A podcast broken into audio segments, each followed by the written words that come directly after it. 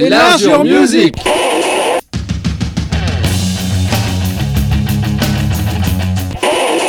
Enlarge musique 312, bonsoir à toutes, bonsoir à tous, bonsoir Nico, la technique, je vais éviter de dire dans le bocal, non c'est dans le bocal, je m'en fous. et euh, ce soir, euh, nous partons au soleil, au soleil de Rio. Salut Steph, euh, salut aux auditrices et aux auditeurs. Le Brésil, ces magnifiques plages, ces Voilà. femmes en bikini et ces carnavals déjantés. Alors, le saviez-tu que le carnaval, c'est une fête religieuse qui marquait la période qui précédait le carême, pendant laquelle les chrétiens s'abstenaient de manger de la viande, de boire de l'alcool. Et au fil du temps, cette fête religieuse s'est transformée en une fête populaire qui a pris de l'ampleur dans tout le pays. Et le carnaval, c'est également un moyen de défendre des causes sociales politiques comme la lutte contre le racisme et l'injustice sociale. Et les écoles de samba qui participent à la parade du carnaval ont souvent des thèmes religieux politiques dans leurs performances, qui abordent des questions comme l'égalité euh, des chances, la pauvreté et les droits de l'homme. Il fallait le préciser. Le Brésil, plus grand pays d'Amérique latine, il abrite une partie importante de la plus grande forêt tropicale du monde, l'Amazonie. Oui. Et cette jungle amazonienne, c'est un écosystème unique et crucial pour la planète qui abrite une grande diversité de plantes et d'animaux. Et en plus de son importance euh, écologique, la jungle amazonienne, elle est également un élément clé de l'identité culturelle brésilienne car elle est associée à la vie des peuples autochtones de la région. Voilà. Et que leur président euh, s'est bien fait un plaisir de, l'ancien détruire. président. Oui, l'ancien Ouais, président. heureusement, l'ancien. Heureusement. Il s'en est bien occupé de l'Amazonie. On va pas dire de son nom parce qu'on ne Voilà. donne pas de gros mots à l'antenne. Voilà. Et malheureusement, bah, la jungle, comme tu disais, la jungle amazonienne, elle est menacée par la déforestation et l'exploitation minière, l'agriculture intensive et toutes les activités humaines parce que l'homme euh, aime bien détruire sa propre planète. ça. Et puis c'est c'est un poumon pour la planète. Donc, Ah ouais, complètement. c'était la page écolo. En tout cas, paf, on part direct sur la musique. Defala, groupe de rock brésilien formé en 85 à Porto Alegre. Alors leur musique, c'est un mélange unique de rock, de funk, de punk et une musique brésilienne traditionnelle, un style décrit comme brésilien, mais pas que, car il combine des éléments de la culture brésilienne avec des influences euh, internationales. C'est l'un des premiers groupes brésiliens à utiliser des samples et des instruments électroniques dans leur musique, en anticipant les tendances du rock alternatif des années 90. Leur cinquième album, alors je sais pas si je vais réussir à le dire, on va essayer. King Bullshit, Kingzo Bullshit Bug Full Effect, sorti en 92, c'est considéré comme leur chef-d'œuvre, un album qui mélange des éléments du rock, du funk, du rap et d'électronique avec des paroles en portugais mais aussi en anglais. Il a été très bien accueilli par la critique et il est considéré comme un classique de la musique brésilienne.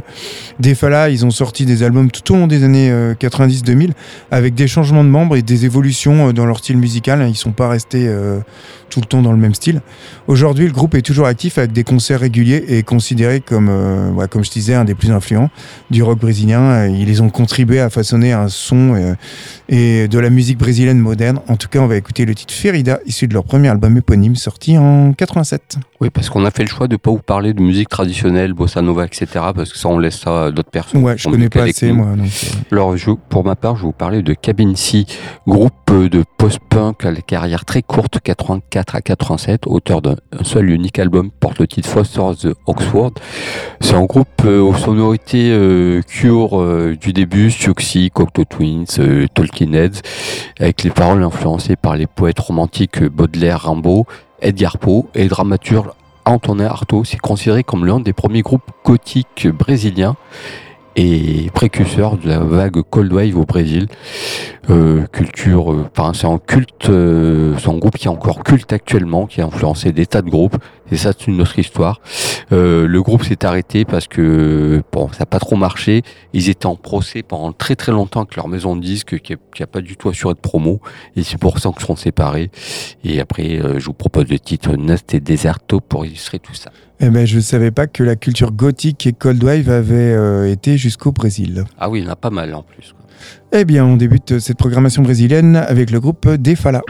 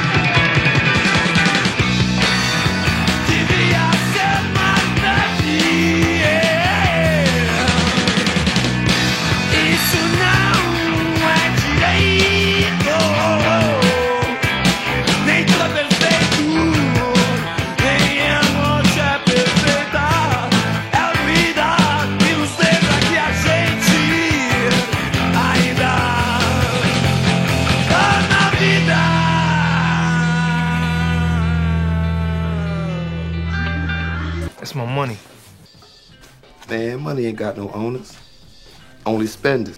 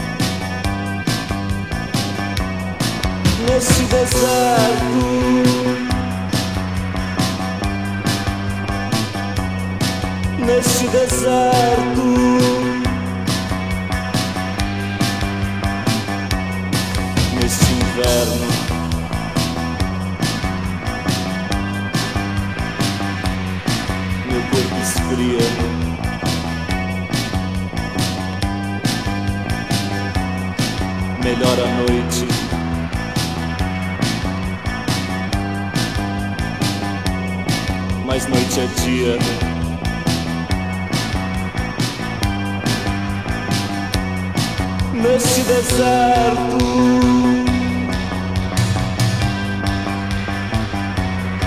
nesse deserto, amor.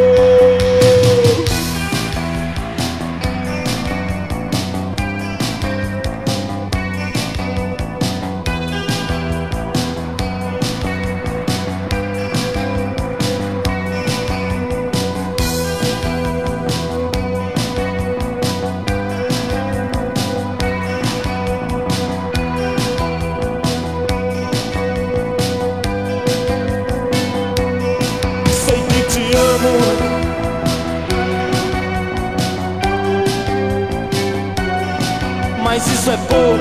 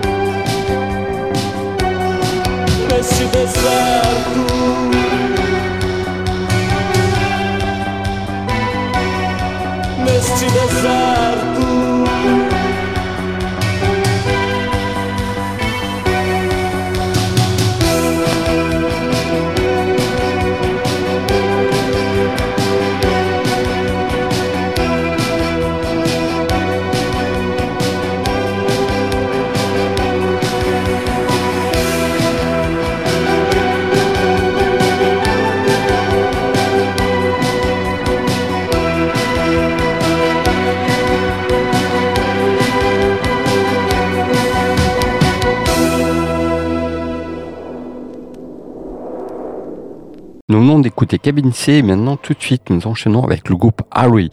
Harry qui est groupe, qui est groupe brésilien, forcément, qui, existait en, qui s'est formé en 85, auteur de deux albums et deux EP. Je crois qu'ils ont sorti aussi deux compiles. Euh, en fait, au départ, c'était en trio qui faisait du, de la noise, qui s'est transformé ensuite en rock électro expérimental avec un petit penchant vers le crowd rock, mais le groupe n'a jamais eu de, vraiment de reconnaissance parce que la scène alternative au Brésil c'est un peu plus compliqué quoi, en Amérique du Sud d'ailleurs même.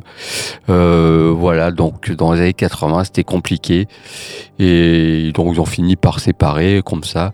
Le chanteur c'est vraiment une icône euh, de la musique brésilienne, de la musique alternative indépendante brésilienne. Il est décédé en 2007 à 56 ans. Donc voilà, ce qui a vraiment mis fin en termes définitifs au groupe. Je vous propose le titre Silent Telephone, extrait de l'album Fairy Tail sorti en 88. Vraiment un super disque qui aurait pu sortir aux États-Unis, mais c'était au Brésil ou en Angleterre. Vraiment, je ne savais pas qu'ils étaient brésiliens en fait, pour, je, dois, je dois avouer au départ. Ok. Et c'est un super, super album. Quoi. Eh bien, on enchaînera avec euh, Ratos de Porao, donc euh, groupe euh, de punk formé en 81 à Sao Paulo. Alors leur, nom, je trouve que ça exprime bien leur musique. Ça signifie rat de cave en français. Hein, ça reflète bien l'attitude provocatrice et subversive du groupe. hein. Leur musique, c'est un mélange de punk, de hardcore, de métal avec des paroles engagées qui traitent des sujets comme la violence urbaine, la politique et la lutte contre l'injustice sociale. Un groupe qui a connu plusieurs changements de membres au fil des ans, mais le chanteur Jao Gordo, ça reste un membre fondateur et c'est devenu une figure emblématique de la scène punk brésilienne. Leur album en 87, Crucificados Pelo Cisterna, c'est considéré comme l'un des plus importants de l'histoire du punk. Il a été suivi par plusieurs autres albums acclamés par la critique. Hein.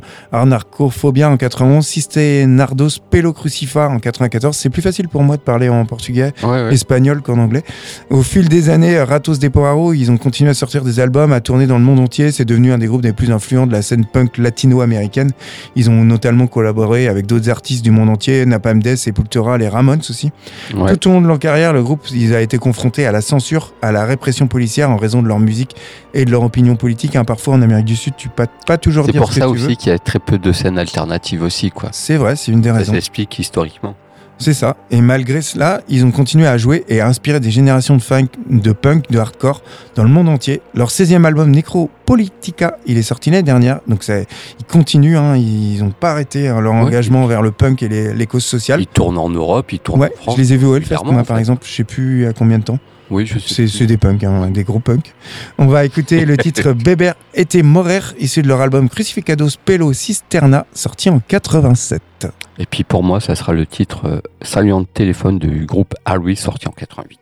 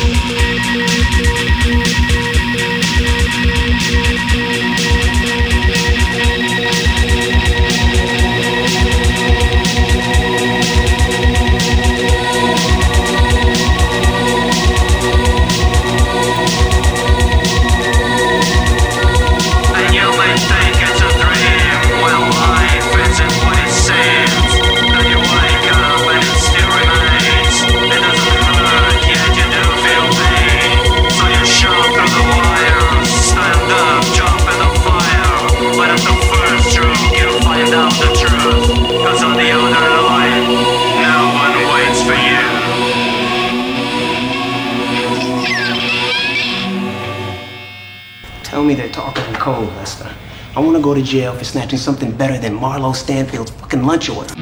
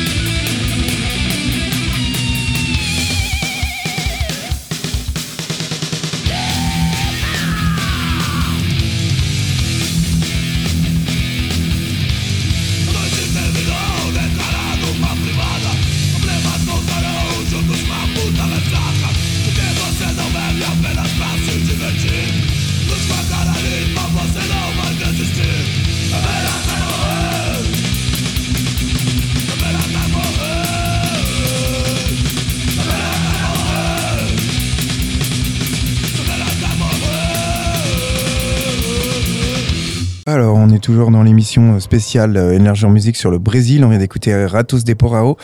Et on enchaîne avec Neybomb, groupe de metal indus formé en 94 donc par Max Cavalera de Sepultura. On va y venir sur Sepultura après. Et Alex Newport de Fudge Tunnel. Leur musique, c'est un mélange de metal punk, hardcore et d'éléments électroniques avec des paroles engagées et politiques. Souvent, il y a quand même ce, cet engagement, cette politique dans la musique. euh, Historiquement, voilà, ça s'explique historiquement. Quoi. Et c'est un groupe perdu de vue parce qu'ils ont sorti un unique album, Pointe Blanque, en 94, considéré comme un classique du genre. Album euh, qui a été enregistré en seulement 4 jours et qui reflète l'urgence et l'énergie brute de leur musique. Malgré le succès de Pointe Blanque, Neil Bomb a eu une courte durée et s'est dissous peu de temps après la sortie de l'album. Il y a un album live. Mike s'est ensuite concentré sur Sepultura, puis après il est parti, il a fait Soulfly, tandis qu'Alex Newport, il a, après Fudge Tunnel, il a poursuivi sa carrière en tant que producteur et ingénieur du son. Neil a influencé des tas de groupes de metal indus, de hardcore, avec leur son unique qui continue d'inspirer des musiciens aujourd'hui. Une musique qui reste un témoignage de leur engagement à repousser les limites du genre et à aborder des sujets tels que la violence et la politique. En tout cas, on va écouter euh, Clock Roaches, je crois que c'est comme ça que ça se dit, un titre de leur unique album Point Block, sorti en 94. Et puis pour ma part, ça sera le groupe Zviet. C'est pas un groupe polonais, contrairement à ce qu'on peut croire. On pourrait le bien un groupe brésilien. C'est un duo mixte de post-punk cold wave, encore la cold wave, formé à- à- en 2018 à Sao Paulo. Voilà, c'est un groupe qui se rapproche des groupes de synthwave euh, minimalistes et particularité avec un espèce de chant parlé, pas du spoken word, un chant parlé un peu, un peu éthéré, mais pas trop. Et c'est un groupe que je connais peu parce qu'il vient de sortir, donc c'est un groupe qui débarque, qui a juste sorti deux, deux EP. Je vous propose le titre Dystopia pour illustrer tout ça, un peu de voilà retour un peu à la cold wave, parce qu'il y a une grosse scène cold wave, une grosse scène électronique. Tout n'est pas toujours très digeste, mais bon, ça c'est une autre histoire. Ok, eh bien on écoute Neil Bomb.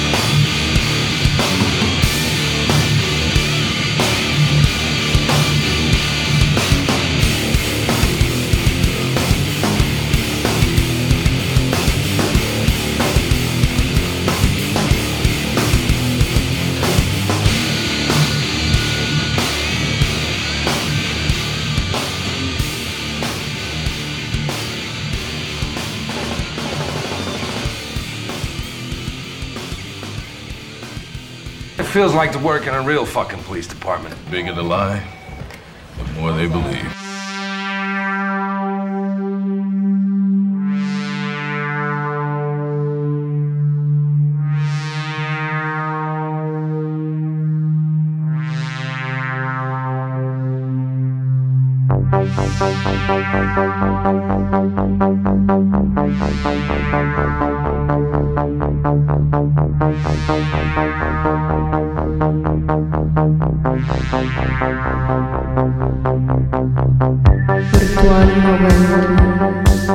Автоматизированный любовник.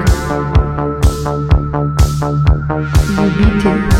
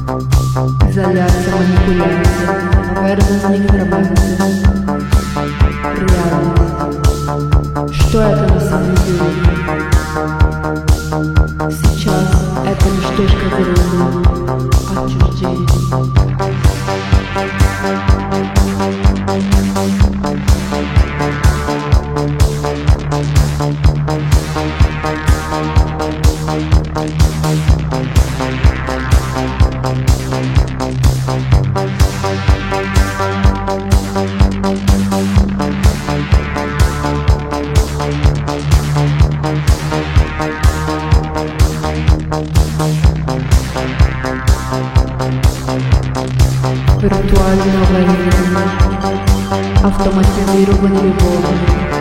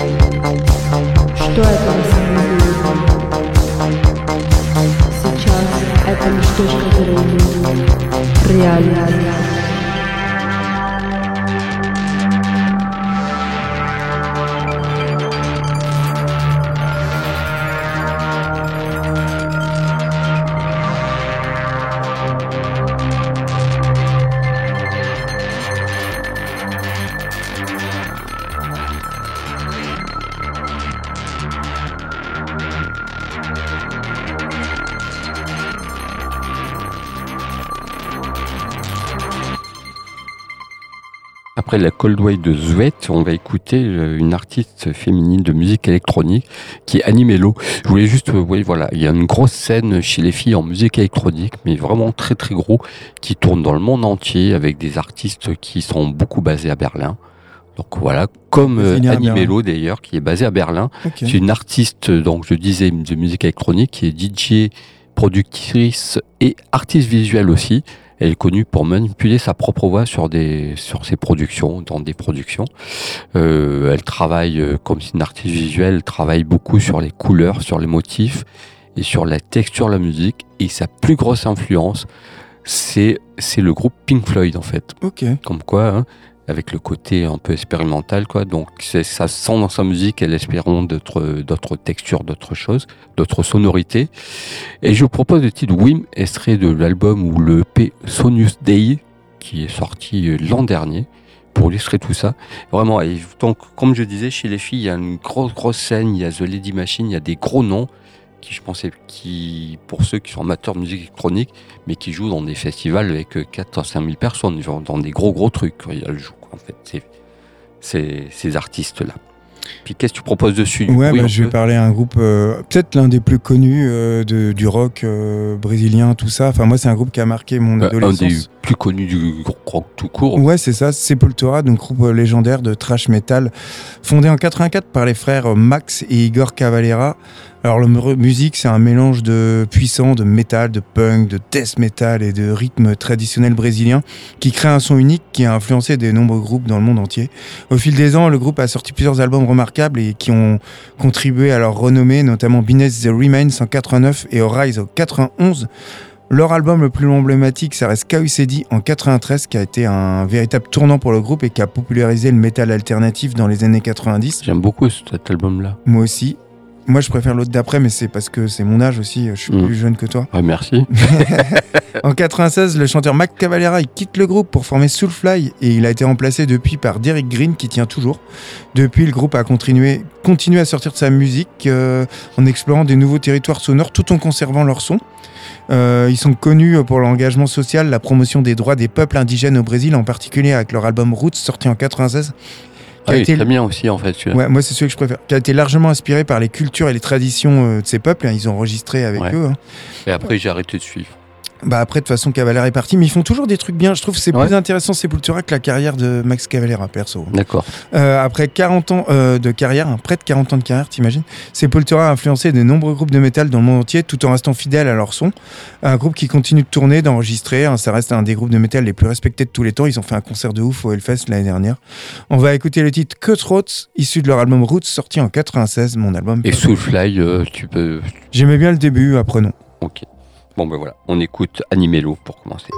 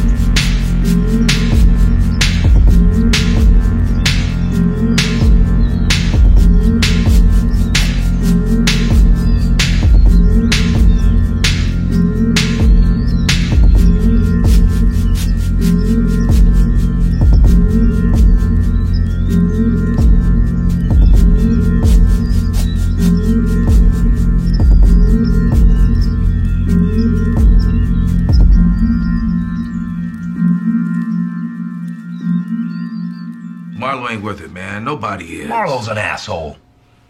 He does not get to win. We get to win.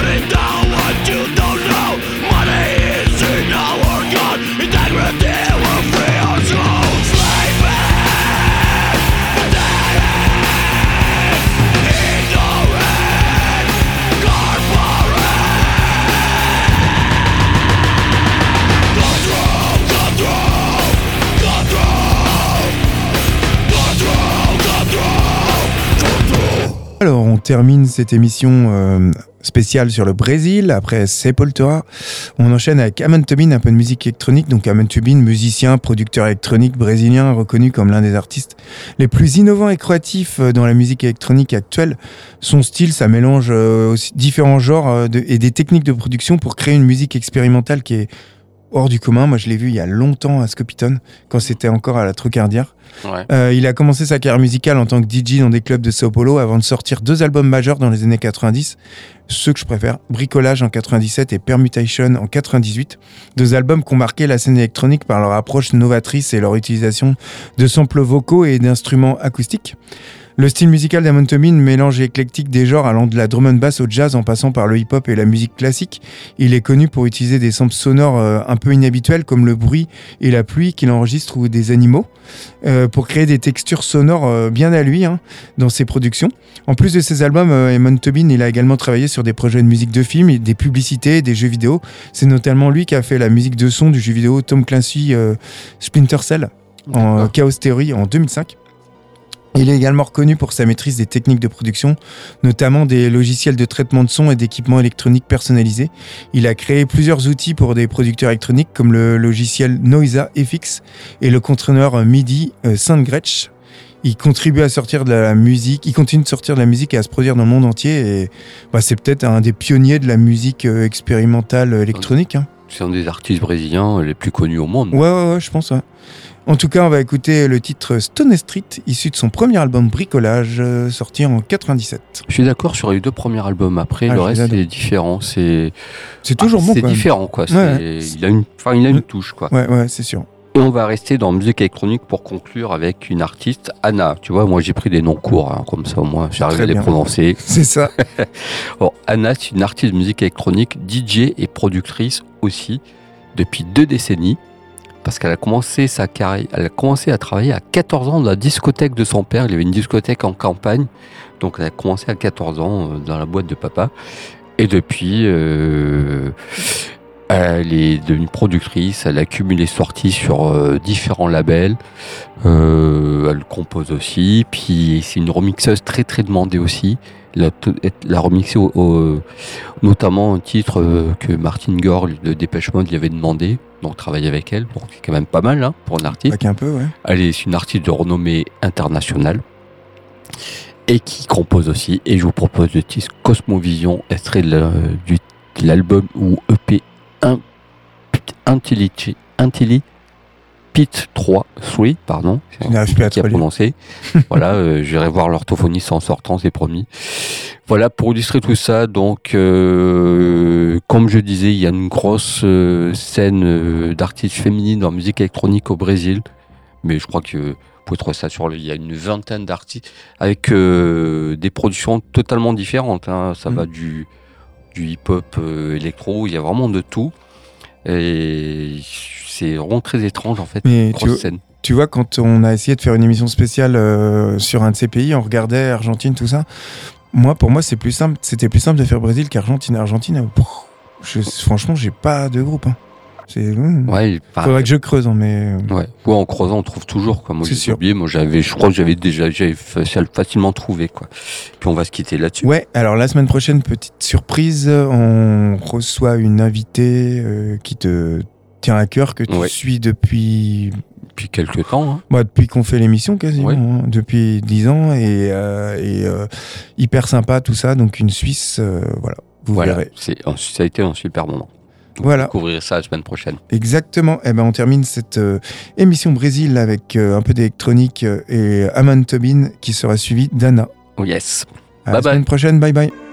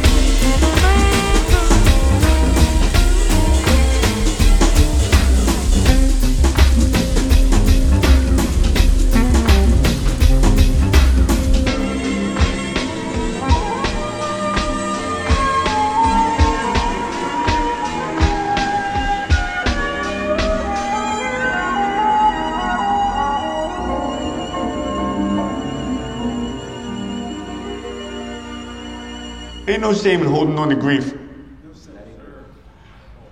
As long as you make room for other things too.